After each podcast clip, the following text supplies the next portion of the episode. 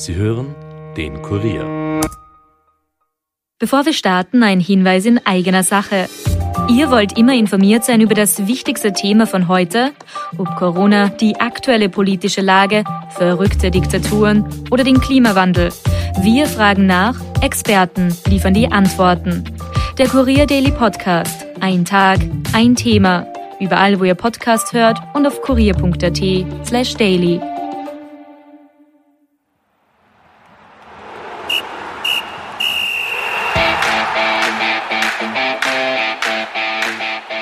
Was haben Österreich, Australien und Südkorea gemeinsam?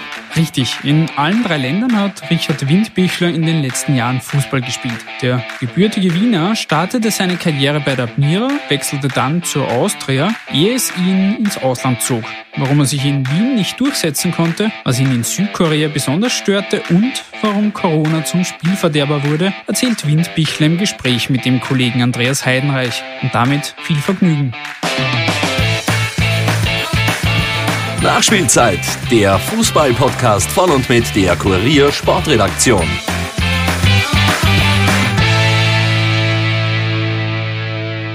Herzlich willkommen zurück. Mein Name ist wie immer Stefan Berndl und ich begrüße euch zur ersten Episode im neuen Jahr. Ich hoffe, ihr habt den Jahreswechsel gut überstanden. Der österreichische Fußball ist ja aktuell noch in der Winterpause. Wir haben daher für euch eine Folge vorproduziert. Kurz vor Weihnachten war Richard Windbichler zu Gast und hat mit Kurier Sportredakteur Andreas Heidenreich ein ausführliches Interview geführt. Der Wiener ist, wie er selbst nach seinem Abschied von der Wiener Austria 2017 sagte, ein Abenteurer. Diese Abenteuer führten ihn unter anderem nach Südkorea und Australien. Stationen, die für einen österreichischen Fußballer eher unüblich sind. Der 30-Jährige hat also genug zu erzählen. Deshalb genug an Vorgeplänkel. Kollege Heidenreich und Richard Windbichler sind nun am Wort. Viel Spaß.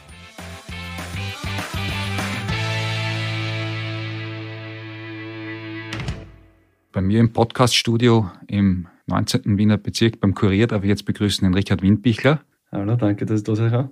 Wir haben dich eingeladen zu einem Gespräch, weil du ja doch einen etwas anderen, unüblicheren Weg gegangen bist in deiner Karriere. Du warst zuletzt Legionär in Korea und in Australien, hast da hoffentlich einiges zu erzählen. Ich freue mich schon auf die, nächste, auf die nächsten 20, 30 Minuten mit dir. Starten wir am besten gleich rein. Ich stelle dich einmal ganz kurz vor. Du bist geboren in Wien, aufgewachsen in Scheiblinkirchen.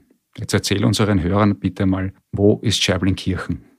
Ja, ist nicht so weit weg. Es kennt zwar keiner, weil es nicht für Einwohner hat, aber es ist in Wahrheit nur eine Stunde südlich von da, wo wir jetzt gerade sind. Und ja, dort, wo ich herkomme, wo ich aufgewachsen bin, steckt eigentlich jeder gleich mal seine Kinder, die Jungs vor allem in einem Fußballverein. Und äh, da in der buckligen Welt draußen ist, ist Schäblinkirchen eigentlich bekannt dafür, gute Nachwuchsarbeit zu, zu leisten. Und äh, mittlerweile spielt er die Kampfmannschaft in der ersten Landesliga und hat 14 Siege aus 14 Spielen in der Hinrunde. Deswegen sehen wir den vielleicht bald in der Regionalliga und dann ähm, brauche ich Schäblinkirchen nicht mehr vorstellen für Fußball-Insider. Ja, darauf äh, wollte ich dann später zurückkommen. Das hast mir du jetzt ein bisschen vorweggenommen. Du hast, wie gesagt, bei Schäblinkirchen, beim USV Schäblinkirchen Wart zum Fußballspielen begonnen und bist dann mit 15 Jahren in die Akademie von der Admira mhm. gekommen und warst dann dort äh, Profi, fünf Jahre lang von deinem ungefähr 20. bis 25. Lebensjahr äh, warst dann am Ende auch Kapitän und bist dann zur Wiener Austria gewechselt. Erzähl vielleicht einmal, wie, das, wie du zur Admira gekommen bist, wie da deine, deine Jugendjahre waren und wie dein weiterer Werdegang dann bis, zur, bis zur, zum Wechsel zur Wiener Austria so verlaufen ist. Ja, also in, in, im Jugendalter kommt so mit 14 Jahren circa an so einen Scheidepunkt. Und da ist wichtig, dass du als 14-Jähriger in eine Akademie kommst, um die perfekte und die optimalste Ausbildung zu genießen. Und ich komme von Scheiblinkirchen und früher hat es die Niederösterreich-Auswahl und die Landesauswahl. Und ich war da nie drin, deswegen war ich eigentlich ein No-Name. Und deswegen habe ich auf Probetraining gehen müssen. Bin zu Admira, bin zu Austria, war sogar bei GRK seinerzeit ähm, auf Probetraining und wollte einfach in irgendeiner Akademie in St. Pölten war damals noch. Dann habe ich das alles gemacht und habe von alle Absagen gekriegt und äh, da ist ein bisschen eine Welt zusammengebrochen. Und aus heiterem Himmel ist eine Woche später ein Anruf gekommen vom Jugendleiter Fort Mira, das war damals der Grätscherik und hat gesagt, da ist was falsch, falsch gerannt bei der Absage, der hätte nicht zu mir zugestellt gehört, sondern sie wollten mir jetzt sagen, dass ich genommen bin und dass ich jetzt ein Teil der Akademie bin. Und das war der Start. Ein sehr wichtiger Punkt in meiner Karriere, weil sonst war es vielleicht schon vorbeigefahren, bevor es angefangen hat. Mhm, das kann man sich ähm, natürlich so in etwa vorstellen. Ein 14-Jähriger, der in eine Akademie möchte mhm. und lauter Absagen erhält. Wie ist es dir gegangen? naja, was die Tränen sind auch dabei. Es ist, äh, es ist mit 14 bist du noch nicht so rational, dass du sagst, du kannst einen anderen Weg finden, sondern da stirbt der Traum, könnte ein Traum sterben. Und äh, deswegen war es, äh, ja, was ich mir jetzt noch so erinnern kann, eine harte Zeit, aber es ist eine Woche später dann von, von Hölle auf Himmel gewechselt und äh, gut ausgegangen. Ja. Hat dich das dann ein bisschen verändert auch? Warst du dann vielleicht noch dankbarer, dass du dann doch in der Akademie bei der Admira warst und hast vielleicht noch mehr Gas gegeben? Ich weiß nicht, also mit 14 Jahren kannst du nicht so denken wie Erwachsener und deswegen machst du nicht Gedanken. Als Beispiel kann ich dazu sagen, für mich war es nie ein Thema, dass ich kein Profifußball wäre. Es war immer klar für mich. Und jetzt rückblickend denke ich mir, wieso habe ich eigentlich nie einen Zweifel gehabt? Weil jede Wahrscheinlichkeit spricht dagegen. Wenn du sagst, von meinem Jahrgang damals haben es zwei geschafft oder drei mit Lagner und Auer Stefan und die größten Talente sind, sind gescheitert, aber das war für mich nie ein Zweifel. Ich war nie da und äh, ich glaube, dass das ein wichtiger Punkt war, dass du die vollste Überzeugung hast und das hat damals eigentlich nichts damit zu tun gehabt, ob ich jetzt ja, in der Akademie genommen werde oder nicht, sondern ich kann es schwer erklären, aber ähm, es, war, es war nie ein Zweifel, dass ich Profifußballer werde.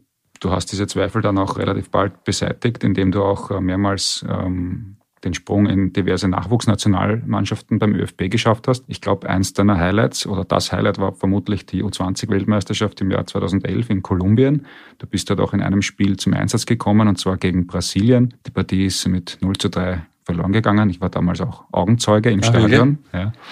Und kann mich erinnern an ein, ja, eine Partie, die natürlich, wo die österreichische Mannschaft sehr unterlegen war, wo bei Brasilien natürlich auch ähm, spätere Stars dabei waren wie Coutinho, ähm, Oscar. Oscar, Casemiro, der jetzt bei Real Madrid im Mittelfeld spielt. Aha, Erinnerst du dich noch? Ich erinnere mich an Oscar, vor allem, weil ich zehn Jahre später nochmal gegen ihn gespielt habe.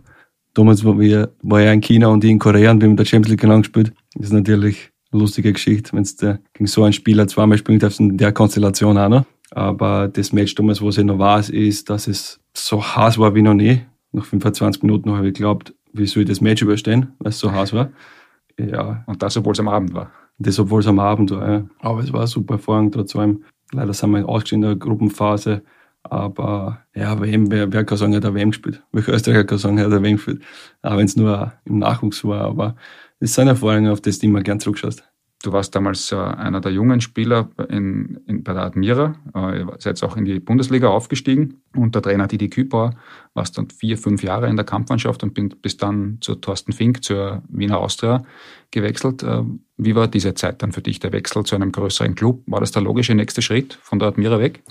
Es war absolut der logische nächste Schritt, vor allem weil der Vertrag ausgelaufen ist und äh, das gibt da mehr Möglichkeiten, wenn du vertragsfreier Spieler bist. Äh, ich wollte da international spielen und äh, vorne in der Tabelle mitspielen, das war mir wichtig. Und das hat mir die Austria geboten damals. Dann äh, war es aber so, dass, was ich damals noch nicht verstanden habe, ist, wenn du einen Verein wechselst, vor allem wenn du zu einem stärkeren, höheren Verein kommst, dann kannst du nicht einfach dorthin kommen und glauben, du bist du kannst das Spiel spielen, was du davor gespielt hast und äh, alle anderen passen sich dir an, sondern da werden wieder andere Sachen gefragt, vor allem von Trainer vom Thorsten Fink, der was sehr taktikprägend war. Und äh, das habe ich leider verabsäumt oder habe ich sehr, sehr große Schwierigkeit gehabt, mir anzupassen. Und das ist mir dann sogar nochmal passiert in meiner Karriere. Und das hat mir, es hat zu lange gedauert, bis ich das realisiert habe. Deswegen, vielleicht hört der eine oder andere junge Spieler, dass wenn er einen Verein wechselt, dass es ganz wichtig ist, dass du ja ein bisschen vor oben drauf schaust und, und äh, das Spiel ein bisschen umstellst und anpasst. Und wenn du dann mal regelmäßig in, in der Startaufstellung stehst, dann kannst du langsam immer mehr deine Stärken besser zur Geltung kommen lassen. Aber wenn du das gleich vom ersten Spiel mit, vom ersten Spiel machen willst, dann kann es sein, dass es nach hinten losgeht. Kannst du das ein bisschen konkretisieren? Bei Admira war es so, dass äh, der Spielaufbau zum Beispiel bei mir gegangen ist und ich habe ich war eingespielt mit, mit diversen Spielern, mit Schwab und Co. Ähm, und wir haben gewusst, was wir wollen voneinander und wo, wo die Räume sind.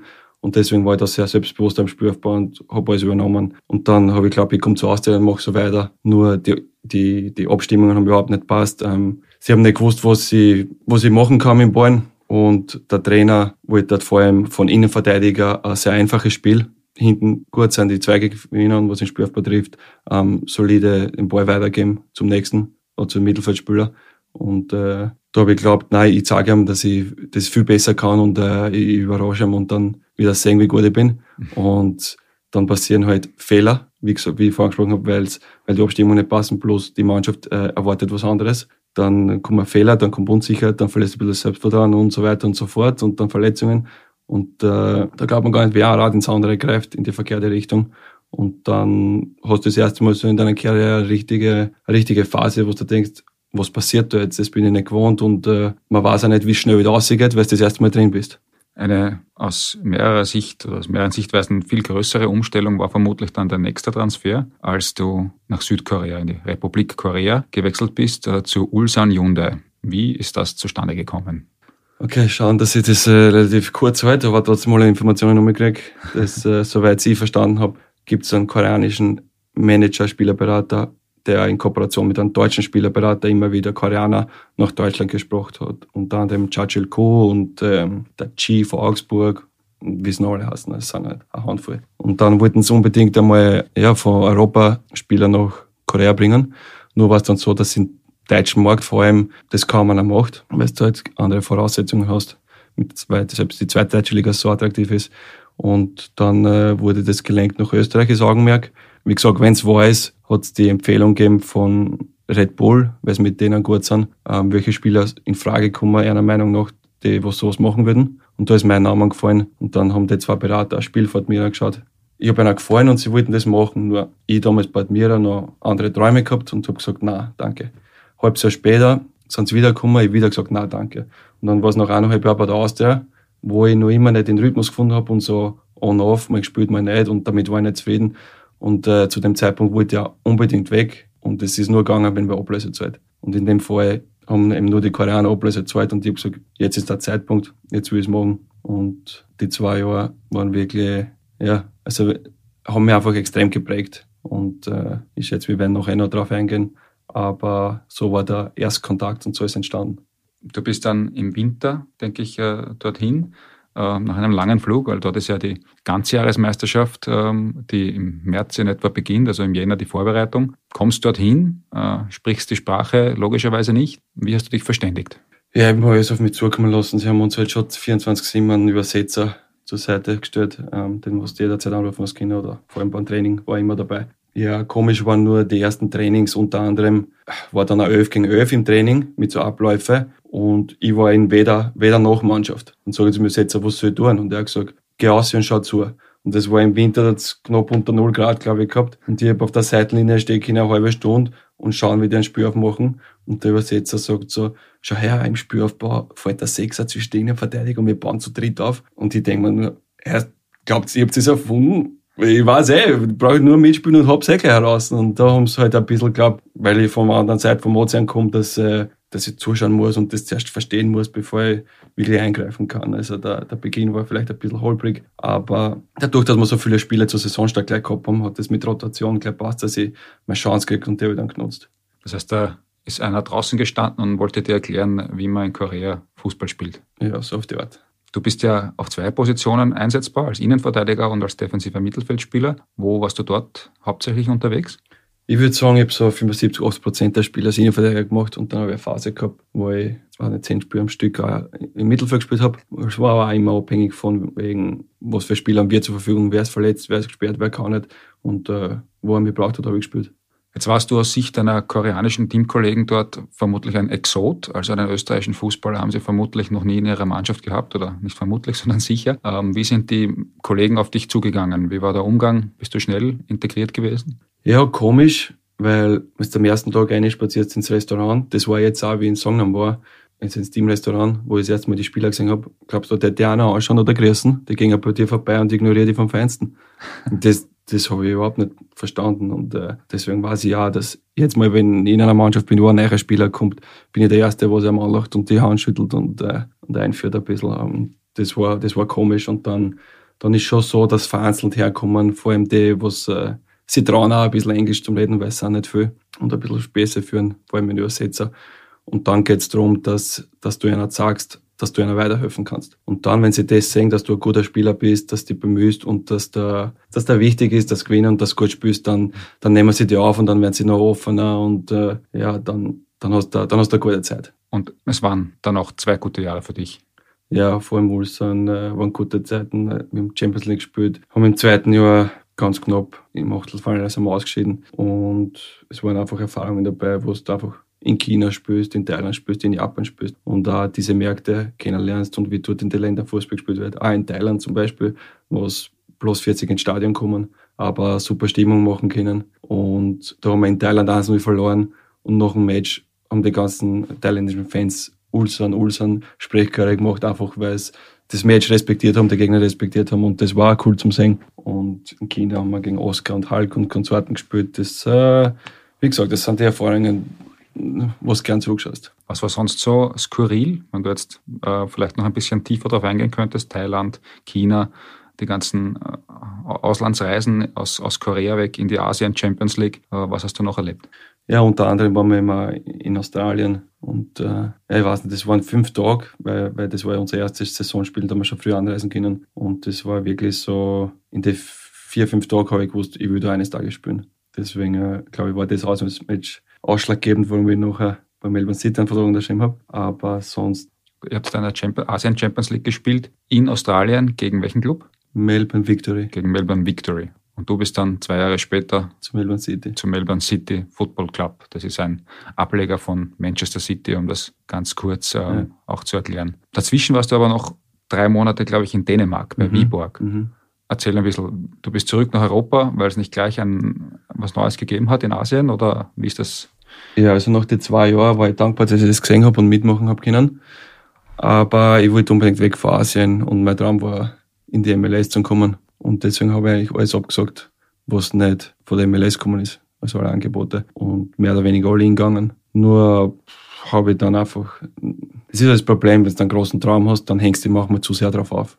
Und dann äh, ist ein bisschen Naivität dabei, dass du fremden Beratern vertraust, die was da sagen, versprechen und sagen, sie können was bringen. Und dann zahlst du halt die Rechnung, in dem dass du überbleibst. Und so war es in meinem Fall. Aber es ist halt so gewesen, dass ich es unbedingt machen wollte und ich lieber mit der Konsequenz überzubleiben lebe, als ob ich es nie probiert hätte und einfach das nächstbeste, was im Dezember kommen ist, schon genommen hätte. So war sie, alles dafür probiert. Es ist nicht gekommen und ich kann damit mit ruhigem Gewissen leben. Und dann äh, habe ich eigentlich schon abgeschlossen gehabt, dass ich bis Sommer vereinslos bleibe. Und dann ist auch ein Anruf gekommen von Viborg, dass der unbedingt aufstehen wollen, dass sie drei verletzte Innenverteidiger haben. Einer ist noch zwei Spiele gesperrt, es sind noch fünf Matches und da geht es um alles. Und dann habe ich kurz überlegt und mir gedacht, eigentlich, es hilft mir fit zu bleiben. Ich sehe was Neues, ich lerne neue Leute kennen.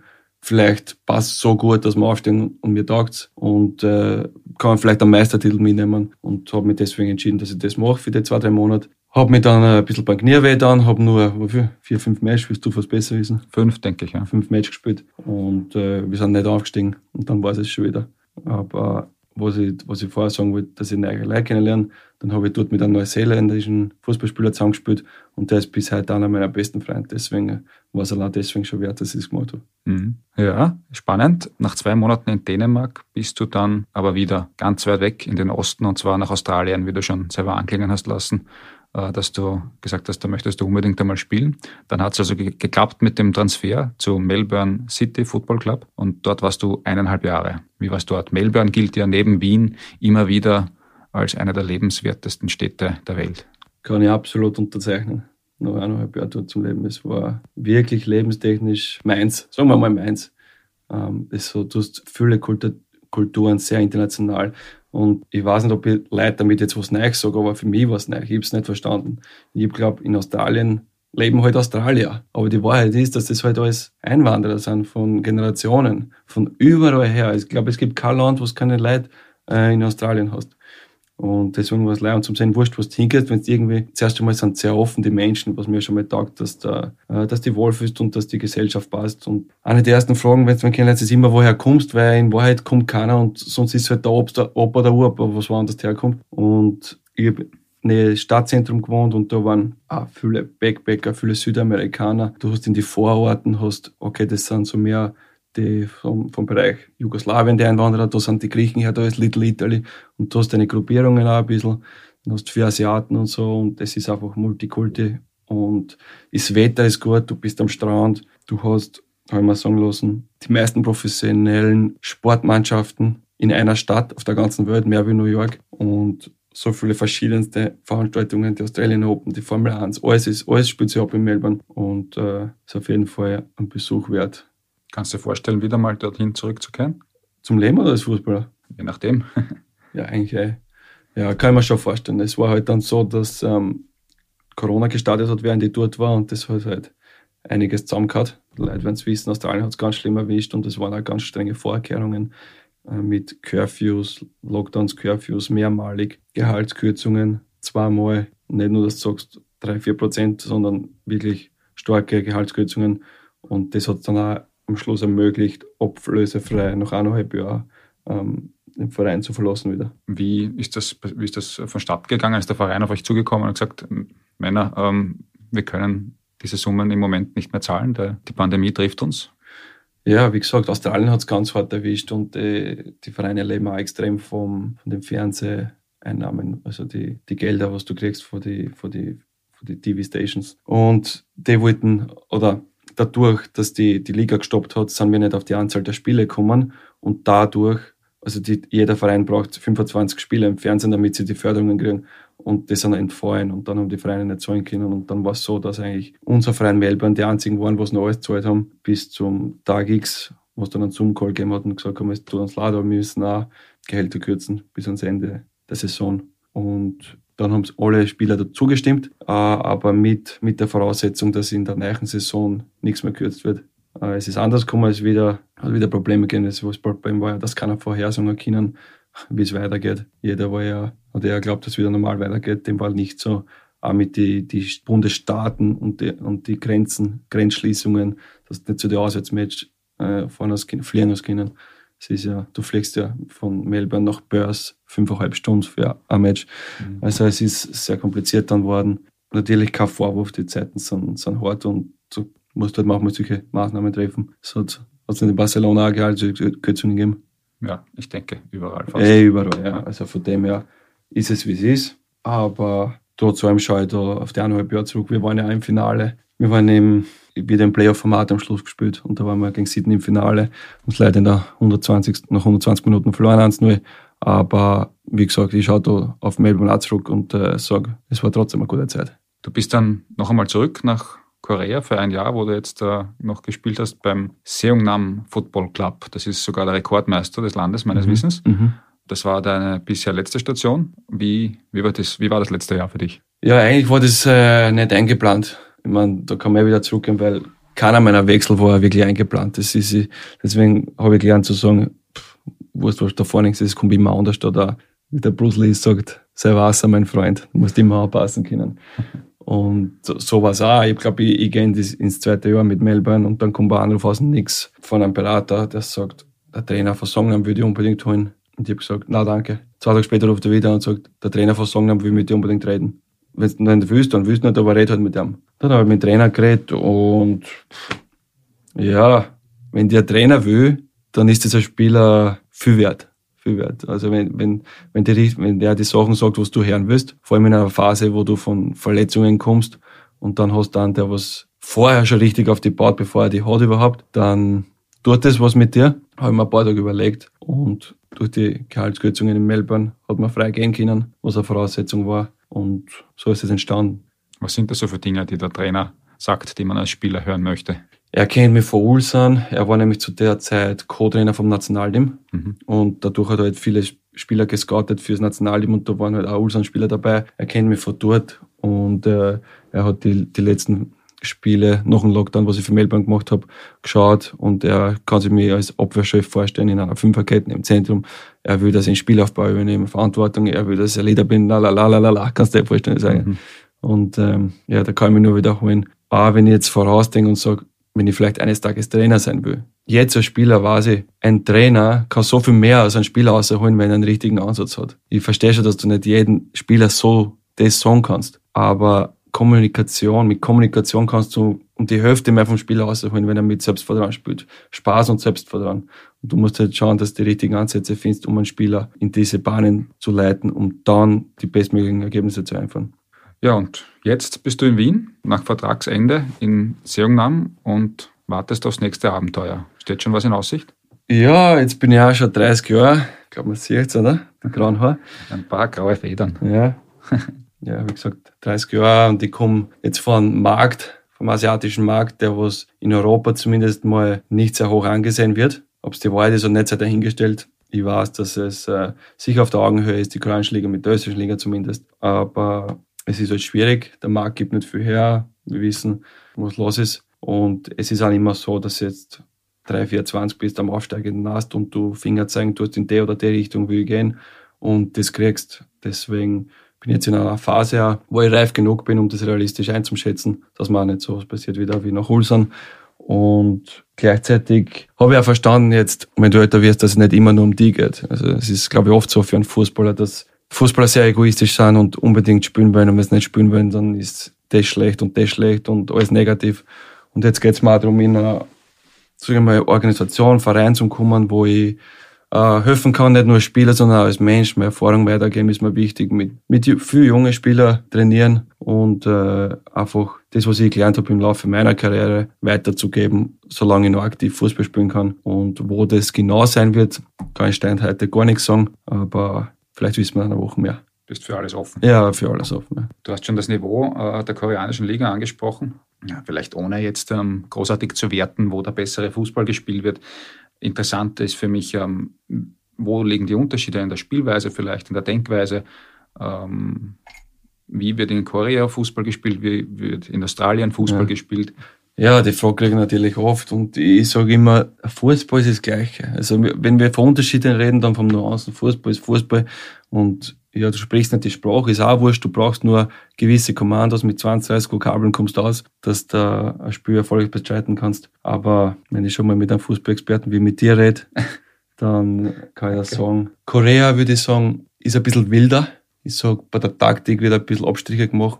Dafür ist es auch und da der, der Fighting Spirit ich glaube, das kommt sogar von einer Kultur und von, der, von einer Geschichte, immer das Fighting. Und dass du immer rennst, es wird viel Wert auf die GPS gelegt, dass du hohe Kilometeranzahl erreichst. Und wenn du es nicht schaffst, dann kriegst du eine. Straftraining. Ja, ja. das, da lenkst du halt Augenmerk aufs Körperliche und äh, viel, viel, ja, viel körperliches Training, anstrengendes Training. Und äh, ich glaube, in Österreich und auch in Australien äh, war es dann mehr so auf die Taktik. Vor allem bei Melbourne City habe ich sehr, sehr viel gelernt, weil unser Cheftrainer hat äh, unter anderem mit Guardiola schon zusammengearbeitet. Und ja, die wollen halt diesen City-Fußball durchziehen durch New York, Melbourne. Viel Ballbesitz. Ja, und also da war es wirklich so, dass du zum Training kommst und äh, nicht nur ein Training overratschst, dass du halt die Fitness behältst, sondern da musst du voll da sein. Das war, war immer auf Taktik ausgelegt. Und in Korea ist es mehr aufs, aufs Körperliche ausgelegt. Und in Europa ist, hätte ich gesagt, in Österreich ist ein Mix. Und das sind halt so die kleinen feinen Unterschiede. Aber wenn du dann nicht Spiel spielst, Fußball ist Fußball.